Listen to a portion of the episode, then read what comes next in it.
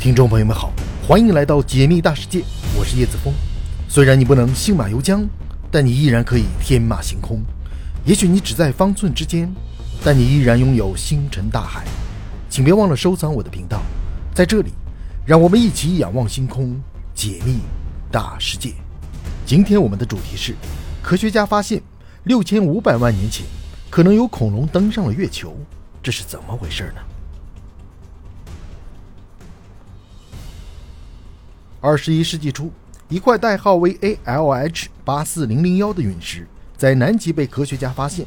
正是它的出现，让人们重新回想起六千五百万年前因小行星与地球相撞导致恐龙灭绝这一假设，与小型天体和地球相撞产生大量碎片，并随之飞入太空之间的联系，即恐龙也许能够乘坐因为小行星与地球撞击而产生的大量碎片飞入太空。落到与地球距离最近的月球上。如此说来，也许恐龙登月远远早于人类登月。这种超乎想象的假设着实有趣。即便恐龙乘坐撞击产生的碎片飞出大气层，那么它们能够挨过宇宙接近绝对零度和高真空环境的考验，成功抵达月球吗？这些大胆猜想都源自于蒲公英理论。什么是蒲公英理论呢？蒲公英理论是一个有关地球生命起源的假说。该理论认为。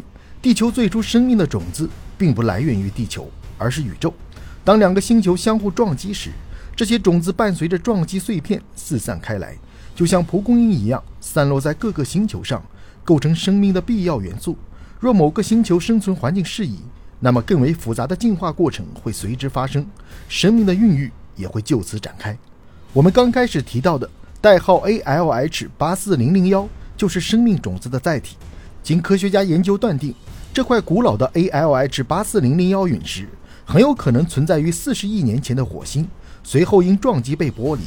到了距今一点五亿年前，太阳系的小型天体与火星相撞，使得 ALH 八四零零幺从火星轨道向太阳系更远处飞入，并在其中漂浮了一亿年之久，期间与地球多次擦肩而过，最终在距今一点三万年前由于相互撞击而落到南极。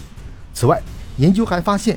这颗陨石上存在作为生命诞生的一大证据，类似微体化石的特殊结构，也就是生命的种子。对此，有人猜测，ALH 八四零零幺上存在微体化石，是否就是来自火星？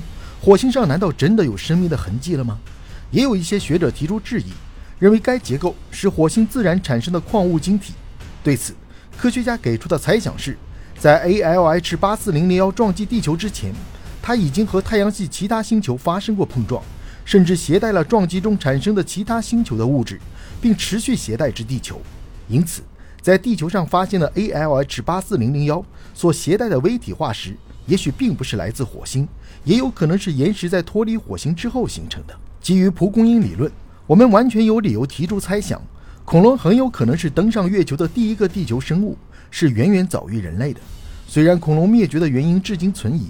但小行星撞击地球导致恐龙灭绝，是绝大部分人认同的一种假说。当巴布提斯蒂纳小行星和另外一个巨型天体相撞在地球轨道附近，这些撞击碎片受到地球引力的作用，掉落在地球上，引起海洋火山持续喷发数百年。恐龙因生存环境遭到严重破坏而相继死去，最终全部走向灭亡。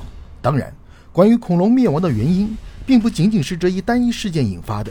有人猜想。在撞击过程中，这些碎片不但掉入地球，有的也进入月球。地谷环形山也许就是最好的证据。如此说来，六千五百万年前，是否有恐龙可以乘坐碎片到达月球，就像 ALH 八四零零幺携带微体化石到达地球一样呢？从这个角度来看，也许恐龙真的远远早于人类登上月球。但是，与人类不同的是，恐龙离开地球就无法继续生存。也仅能够以化石的形态登上月球，且不能够再返回地球母亲的怀抱。还有科学家认为，如果科技继续进步，人们能够在月球上仔细探寻，也许还能够找到陨石撞击地球的其他线索，甚至发现恐龙相关物质。更多猜想有待人类继续探索前行。上面提到的是体型庞大、有完整生命体征、离开地球后无法存活的恐龙。其实我们还可以大胆猜测，几十亿年间。在地球与其他星球发生碰撞的时候，微生物是否更容易离开地球飞向太空呢？微生物本身不具有生命体征，只有到了适宜的环境，也就是落到了适合生命生存的星球，才会孕育出新的生命。如此说来，也许在地球之外，真的存在其他生命。